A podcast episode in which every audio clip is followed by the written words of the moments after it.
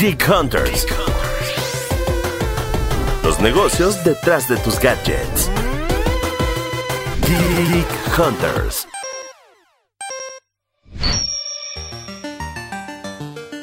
Bienvenidos, escuchas a una edición más de Geek Hunters, el podcast de tecnología de Grupo Expansión. Mi nombre es Gabriela Chávez, editora de tecnología de Expansión, y pues en esta ocasión me, encanta, me encanta este episodio porque estamos de manteles largos con invitadaza de lujo para platicar de varios temas que nos llevan de pretexto a la pandemia, a la pandemia del COVID-19, de cómo el futuro nos alcanzó y, y la vida tecnológica se nos aceleró muchos años. Algunos dicen que dos otros dicen que cinco, otros más, más entusiastas dicen que nos aceleramos casi la década completa eh, por culpa de la pandemia, pero para hablar de, de cómo nos aceleramos en, en, estos últimos meses, qué tendencias tecnológicas vienen y cómo aprovecharlas, nos acompaña Vivian Lan, directora de Singularity University en México. El Summit está eh, a, unos, a unos días de, de, distancia de ocurrir una vez más eh, en el país, así que como les decía, estamos de manteles largos para platicar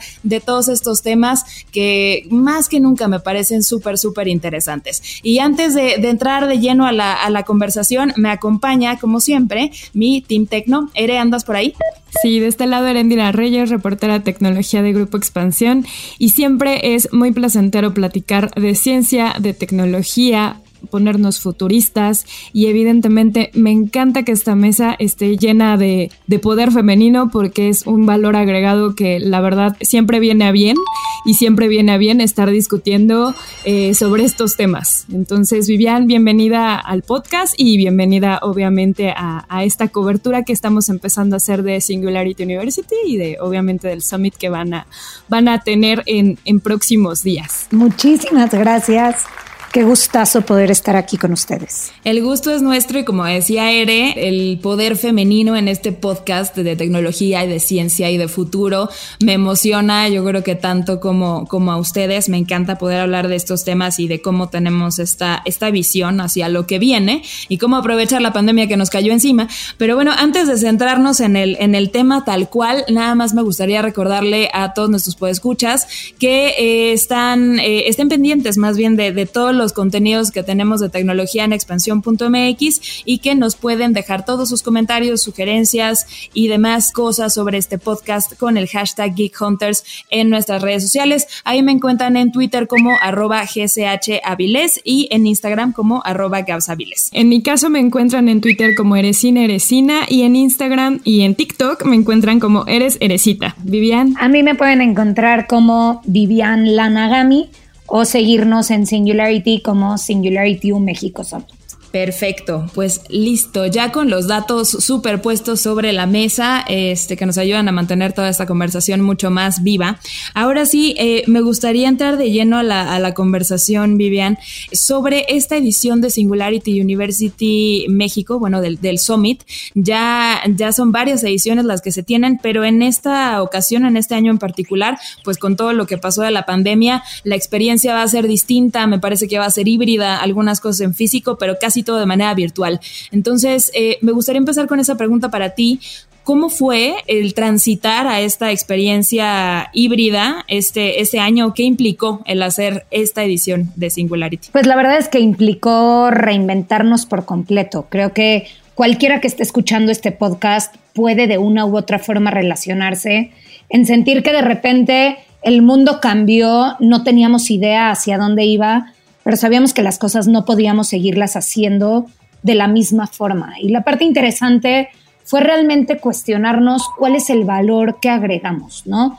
Cuando empieza la pandemia, yo dije, por ningún motivo voy a hacer un evento virtual, porque creo que estar 8 o 10 horas pegado en una computadora, escuchando contenido, lejos de enseñarnos algo, nos drena toda la energía, ¿no? No sé si a alguna de ustedes les pasó que te conectabas. Eh, en una ocasión estuve en un evento de estos larguísimos y de repente llegó mi esposo a las 5 de la tarde y solamente de saludarme le empecé a gritar y le dije, es que estoy el peor humor del mundo. Es que el Zoom te drena. Creo que lo, habíamos platicado en el, en el episodio pasado o en, o en, uno de los episodios recientes, que incluso hay estudios que te explican que el tener tu atención en la conferencia, pero en el ponente, pero en el background de no sé quién que está conectada a la pantalla, te, claro, yo también hubiera terminado gritando durísimo. Claro, entonces dije, bueno, no puedo ofrecer nada que a mí no me gustaría tomar. Y lo que fue muy interesante es entender que hacer eventos virtuales no es nada más hacer webinars, no es nada más digitalizar el contenido y ponerlo en una pantalla, sino realmente diseñar experiencias integrales que traigan beneficios y que se dan de una forma virtual. Y entonces diseñamos todo un evento en donde justamente buscamos mezclar lo virtual con lo físico. La gente, antes de que empiece el summit, va a recibir en su casa físicamente todos los materiales, una caja con distintos materiales para participar. Van a haber muchísimos talleres interactivos, desde talleres de Lego, en donde te van a llegar tus piezas de Lego, hasta catas de tequila, hasta un tipo escape the room, eh, donde tienen que abrir unos candados, este, hasta un viaje a la Luna y a Marte con el Museo de Historia Natural de Nueva York. Súper. De hecho, yo estuve eh, justo platicando con, con, varios de los, de los ponentes que va a haber en este evento y bueno, vienen varias temáticas importantes que me gustaría traer a la mesa. Una, una de las ponentes con las que platiqué justo fue con Yaya Abalu, que es de, de.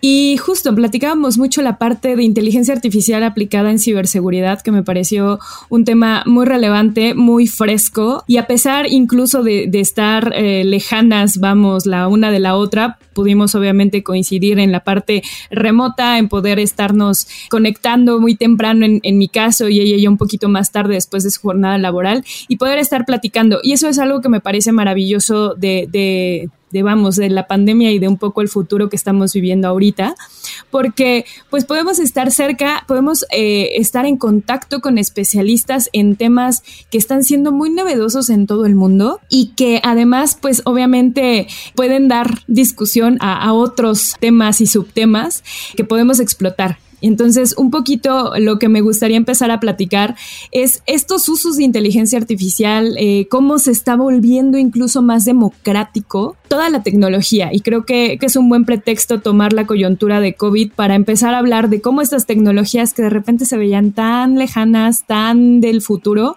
están impactando y están impactando de manera positiva eh, pues a muchos de los sectores y sectores que tal vez no son tan sexys como es el caso de ciberseguridad poder decir, oye, la verdad es que tiene un aspecto muy sexy y puedes empezar a platicar de inteligencia artificial en este tipo de temas. Entonces, ¿qué es lo que está pasando, Vivian, y qué es lo que estás viendo al final del día en este tema y, en la aplicación y democratización de la tecnología? Mira, lo primero que creo que pasó, y justamente lo mencionaban al principio, es la tecnología no necesariamente cambió el rumbo, pero aceleró todas las tendencias, por lo menos de 2 a 5 o hasta 10 años, ¿no? El primer ejemplo de esto es la transformación digital. Todas las empresas o todas las organizaciones tenían estos planes de transformación digital en los próximos 5 años, gastándose millones y millones de dólares con consultoras renombradas y demás. Y de pronto no nos quedó de otra más que hacerlo en un fin de semana, como Dios nos dio a entender, con lo que teníamos a la mano y con quien estaba enfrente, ¿no? Eh, un, supuesto puente que teníamos el, el 16 de marzo se convirtió en un home office eterno y no teníamos más opción que tener toda la transformación digital para poder seguir operando. De la misma forma, justo sucede con temas como inteligencia artificial. La parte interesante de ciberseguridad es que todos somos súper conscientes de que queremos estar seguros en un mundo físico. Sales a la calle y quieres sentirte seguro, pero no tenemos el mismo nivel de conciencia en mundos digitales y nuestro comportamiento digital aumentó 100, 200, 300 o 500 veces en los últimos siete meses. Y entonces, ¿cómo nos protegemos en estos mundos digitales se empieza a volver una conversación súper interesante. Sí, 100%. Creo que eh, este tema que dices ya está tan, tan dentro de nuestra cotidianidad ahora, eh, sobre todo en los últimos 7, 8 meses. Depende cada quien donde haya empezado su home office, este, la vida digital. Pero creo que a, la fecha no estábamos tan conscientes, eh, ni las empresas ni, ni a nivel ciudadano, del otro lado de la moneda, de lo que implica el tener todo esto digitalizado desde lo más sensible de los datos hasta lo más lúdico y, común. Y esta parte sé que, que, también se va a tratar en el, en el Summit y me gustaría saber tu, tu opinión de, de, de, dónde poner el foco en ese lado, de la parte, vaya, como más, más oscura, no me gusta tanto la palabra, pero el otro lado de la tecnología, o sea, si bien nos hizo acelerarnos a todos y, y sin la tecnología no podríamos existir como estamos ahorita, eh, ¿qué, qué, cuál es el otro lado? Que también creo que es muy interesante este, tratarlo y, y, decirle a, a los pues, escuchas que lo van a poder también abordar y escuchar en, en el Summit, de la parte de vigilancia ciudadana, de, de, los riesgos que existen de tener todo digitalizado o hiperdigitalizado y, y, todo dateado con inteligencia artificial. ¿Cómo se va a abordar toda esta parte del tema? Bueno, aquellos que me conocen saben que tengo una postura muy radical en cuanto a es sumamente peligroso ponerle una connotación moral a la tecnología. Decir que la tecnología es buena o mala se me hace peligrosísimo porque es quitarnos toda responsabilidad de toma de decisiones y de acción. La tecnología es la mayor herramienta con la que contamos para poder transformar cualquier realidad. El en qué la transformamos va a depender de nosotros. Entonces, si estamos hablando de inteligencia artificial, por ejemplo, hay países que han utilizado esta tecnología para privar a cualquier ciudadano de su privacidad prácticamente con un tema de vigilancia extrema, justificándolo de un millón de formas, pero es una realidad. Y han habido otros que han utilizado la inteligencia artificial para reunir familias que han estado perdidas durante muchísimos años. Entonces, nuevamente, la tecnología generalmente, cualquier herramienta, tiene exactamente la misma capacidad de construcción que de destrucción seamos un poquito más responsables y honestos y veamos que el cómo la utilizamos y qué lado de la moneda queremos ver es 100% dependiendo de nosotros. No tiene nada que ver con el potencial de la tecnología per se, ¿no? Cuando hablamos de inteligencia artificial en temas de pandemia, ha ayudado muchísimo a la colaboración entre los distintos países en búsqueda de nuevas vacunas, en búsqueda de tratamientos, en experimentación y compartir información. No creo que lo hemos hecho de la forma apropiada en ningún lugar del mundo, pero el hecho de que podamos compartir información unos con otros nos ha ayudado a tomar ciertas decisiones mucho más informadas. Y la tecnología ha sido, sin duda, el mayor motor para que eso suceda, ¿no? Entonces, creo que viéndolo desde esa perspectiva, la tecnología ha sido una ayuda gigantesca. Estoy súper de acuerdo. Y justo lo que creo que voy a retomar eh, una, una, parte importante que, que, decías, que es la información, este acceso que se tiene a la, a la información, a, a, programas, por ejemplo, o herramientas que tal vez antes era muy complicado acceder a ellas, e incluso especialistas. Puedes encontrar esta comunicación y este networking un poquito más, más sencillo porque estamos obviamente muchos en casa, muchos siguen en casa y en el mundo, y además están muy dispuestos a, apoyar y hacer sinergia para ver proyectos y para, para que justo se estén impulsando innovaciones en todo el mundo.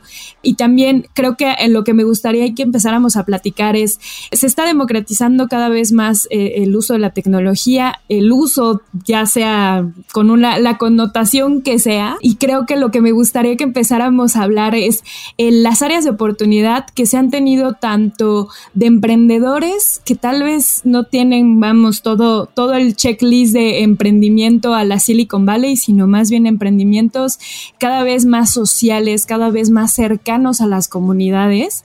Eh, eso me gustaría que empezáramos a platicar un poquito y también la parte de la inclusión femenina eh, cada vez más en la ciencia y en el uso de estas herramientas, que finalmente el hecho de que se hagan este tipo de eventos es una evidencia de que hay cada vez más mujeres y cada vez hay más diversidad en el ecosistema científico y tecnológico en el mundo. Bueno, creo que el hecho de que en esta mesa seamos tres mujeres hablando de tecnología es una prueba viviente de que las cosas están cambiando y pueden seguir en este rumbo.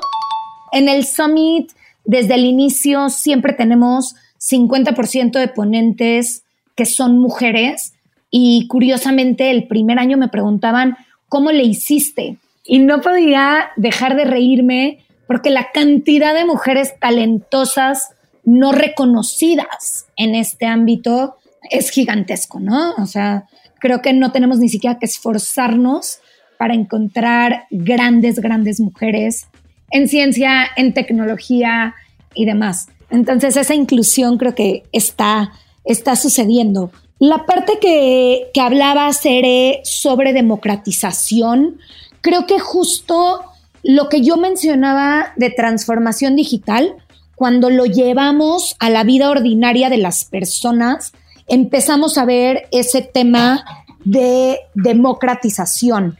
Eh, antes solamente los millennials tenían este comportamiento digital y de pronto mi abuelita está metida en el Zoom familiar eh, con otros, con, con 40 personas en todo el mundo, ¿no? Mi abuelita que decía que ella no podía ni siquiera agarrar su celular porque no entendía cómo funcionaba, de pronto el Zoom ya es una parte ordinaria de su vida.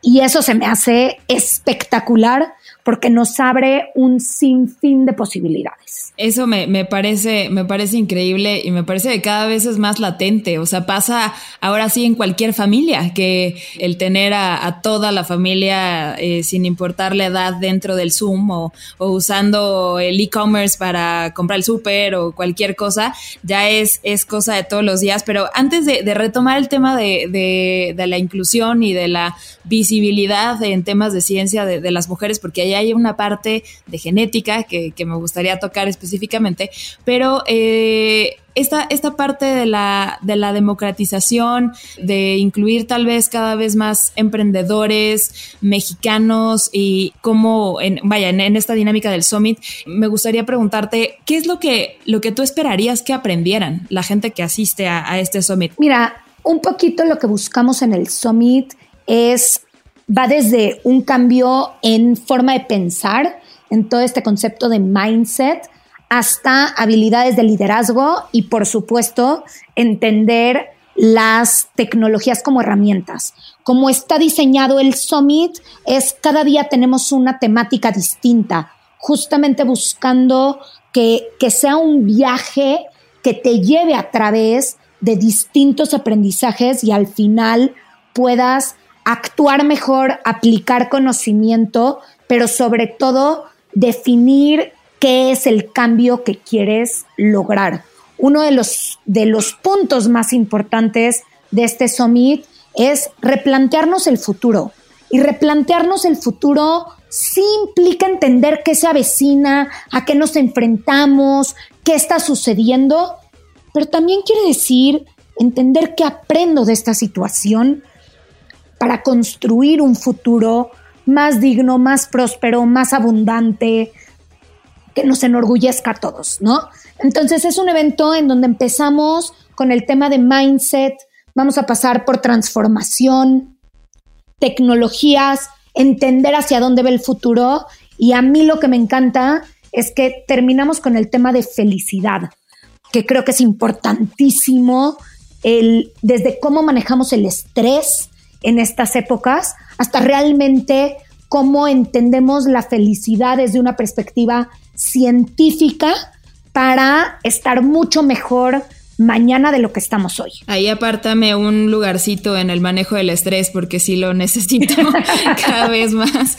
Este es que todos con lo que está sucediendo no conozco a nadie que no. Y un poquito antes antes de entrar justo a la, a la parte más de biotecnología, me gustaría saber qué es lo que aprendiste durante la planeación del evento y que a diferencia de otros años donde la logística, por ejemplo, de mover gente a un solo espacio, ahorita pues es mover tal vez horarios y cuadrar agendas de horarios en el mundo. ¿Cuál fue como el aprendizaje principal de la organización y también las áreas de oportunidad que encontraron al hacerlo de forma remota? Mira, aprendizajes duros fue el darte cuenta que la peor problemática siempre es la que estás viviendo en este momento. Este, siempre hay el que dice que hacer un evento virtual es mucho más fácil o quien dice que hacer un evento virtual es mucho más difícil que hacer un evento físico.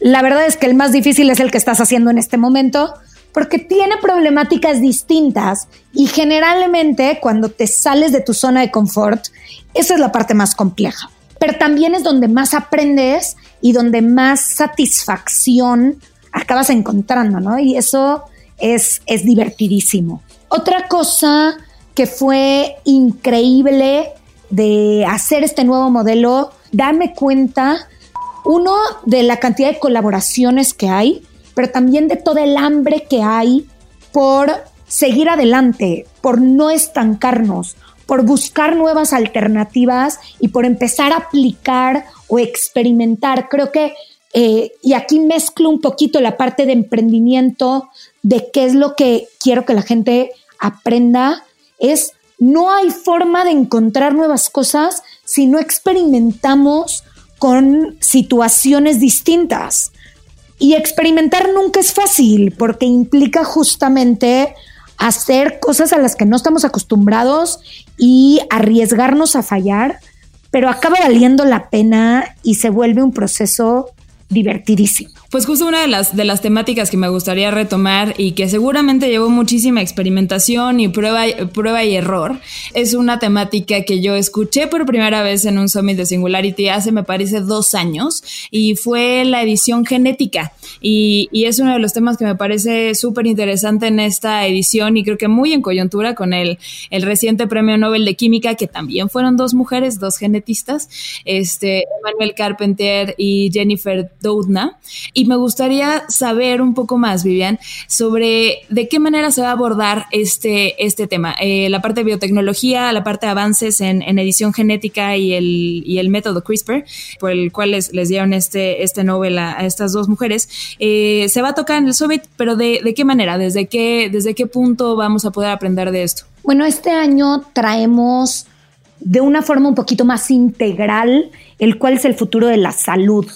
Y la salud implica desde temas digitales, temas genéticos, pero también temas de comportamiento y un poquito al donde vamos es hacia cambiar incluso el, el, modelo o el sistema de salud global en donde se encarga mucho más de tratar enfermos que de mantener la salud.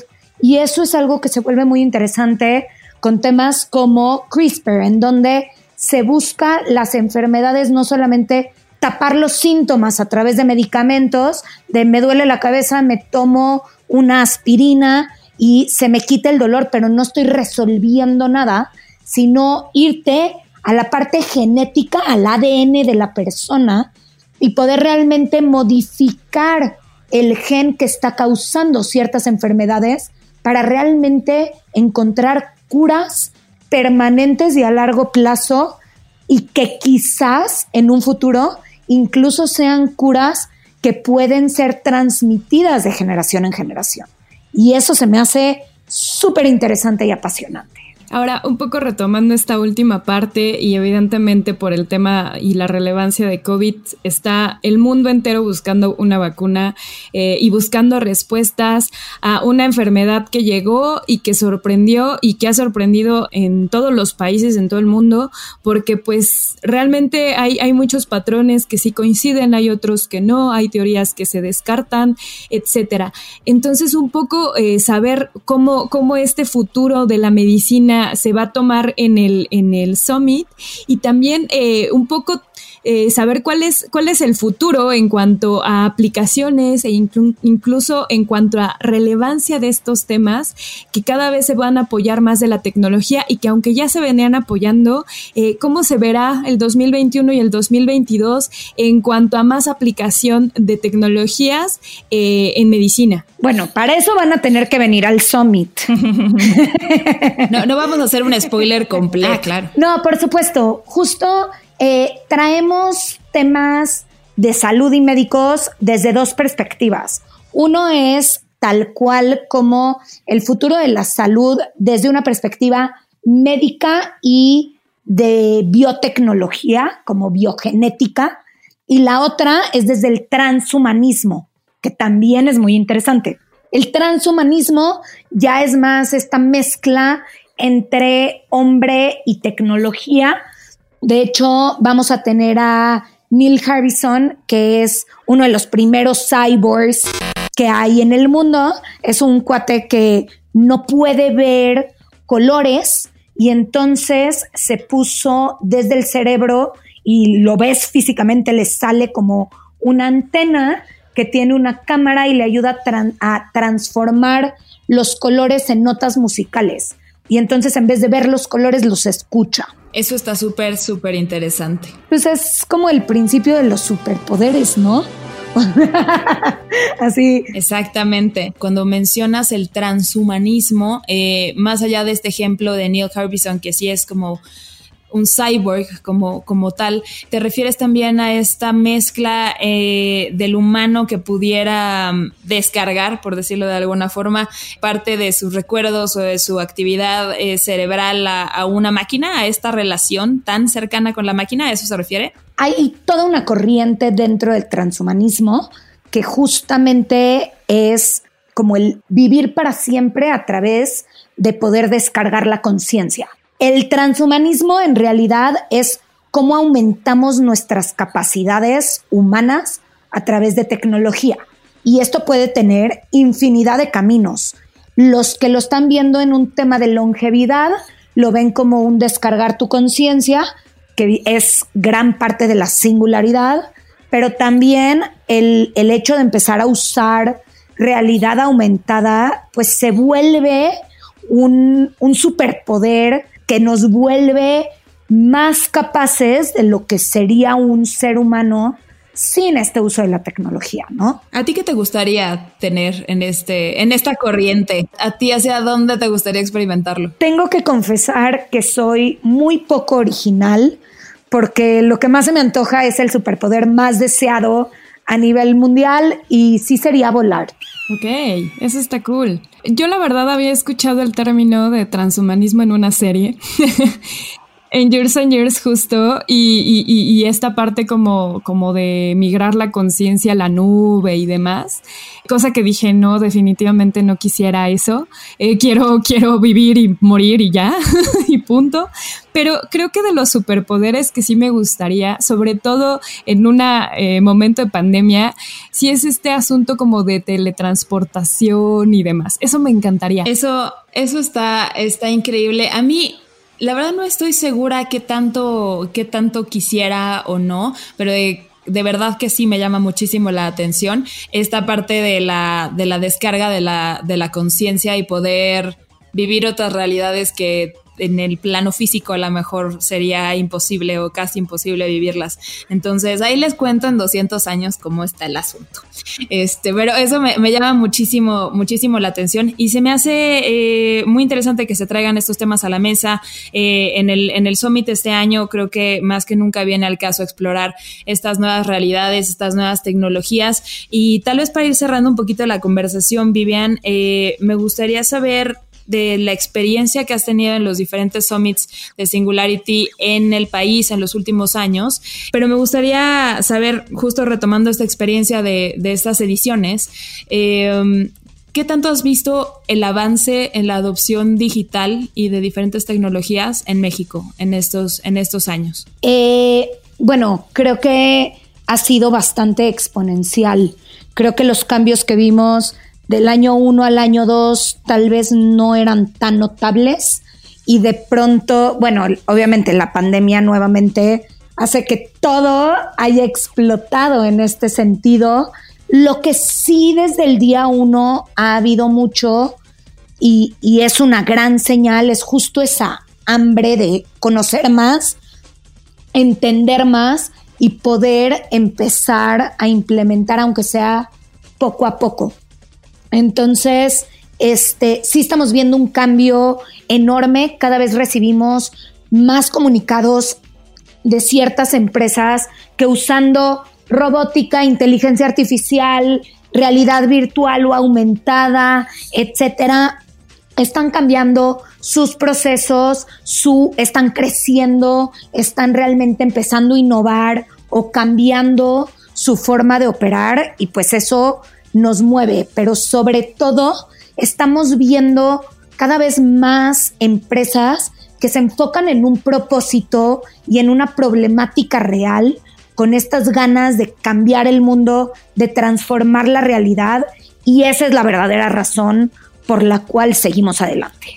Pues nada más recordar las fechas del, del Summit. Estoy totalmente de, de, acuerdo con esto último que decías, Vivian, de de que una de las pruebas de que tal vez se ha avanzado, a lo mejor no lo suficiente, yo todavía creo que, que, vamos muy pasito a pasito, pero este empujón, pues ya fue, fue bastante, bastante bueno para todos. Pero es cierto, la cantidad de comunicación, de, comunicados, de, que te enteras de más empresas, más startups y, más proyectos que están implementando tecnologías que a lo mejor siguen sonando súper futuristas, pero ya son cotidianas, ya son parte de un plan de negocio eh, pues da, cuenta de que, de que se está avanzando en la dirección, en la dirección correcta y esto nada más pues eleva, eleva las ganas de, seguir en este, en este asunto, de seguir comentando estos temas. Y te agradecemos muchísimo que hayas estado en esta conversación con nosotras en Geek Hunters. Y pues solamente me queda recordar que nos, más bien que nos recuerdes, por favor, este, los, las fechas, las fechas de, de Singularity University del Summit en este, en este año y cómo se pueden todavía registrar o acercar a este contenido. Claro que sí. El evento va a ser del 23 al 27 de noviembre de este año. Pueden ver toda la información y encontrar las entradas en la página que es www.singularityumexicosummit.com y considerando que les di el trailer, pero no les quise spoilear toda la película de salud, pues lo mínimo que puedo hacer es darles un pequeño beneficio. Entonces, aquellos que quieran asistir al Summit, si usan el código Geek Hunters, van a poder tener un 10% de descuento.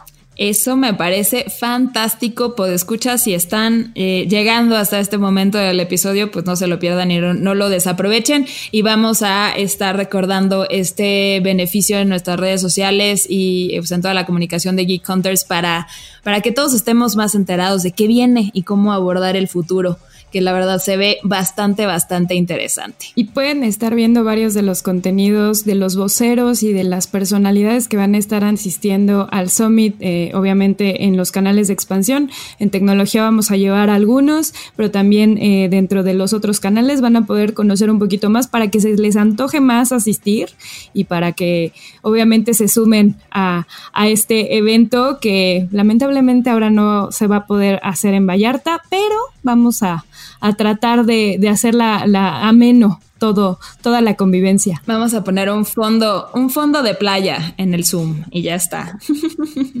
Perfecto. Pues de nuevo les agradezco muchísimo. Gracias Vivian por estar en esta conversación. Un gusto como siempre.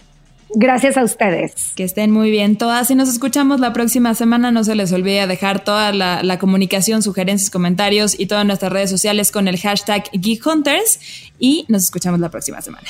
Bye.